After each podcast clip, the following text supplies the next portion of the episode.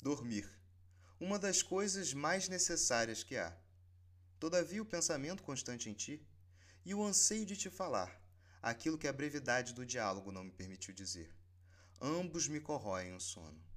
Viro de um lado ao outro, inquieto na cama. Depois levanto-me e perambulo agitado pelo quarto.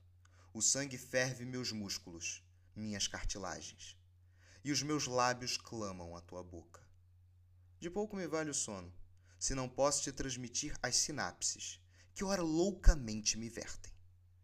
Por isso, madrugando tatuo as páginas de um velho caderno, com minha letra apressada, porque me vem o urgente ímpeto de expelir do meu ser toda essa onda de sentimentalidades e anseios.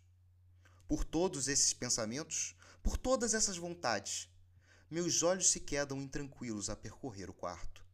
Às vezes se compenetram na porta, esperando a qualquer momento ver adentrar a tua imagem. Parece bobagem, porém mais que tudo eu te quero.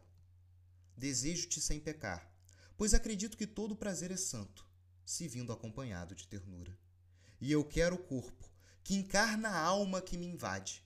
Para mim és a mais linda mulher que existe, por seres a única a visitar meus sonhos auspiciosos, porque és maravilhosa, esplêndida, e o teu corpo carrega essa essência, a tua essência.